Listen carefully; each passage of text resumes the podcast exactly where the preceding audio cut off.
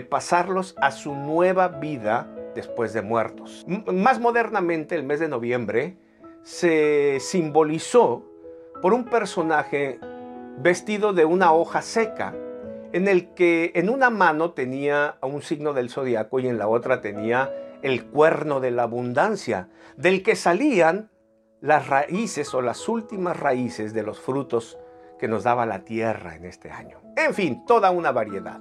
Para la Iglesia Católica, este es el mes de los santos difuntos y del purgatorio, de las almas en el purgatorio. Imagínense.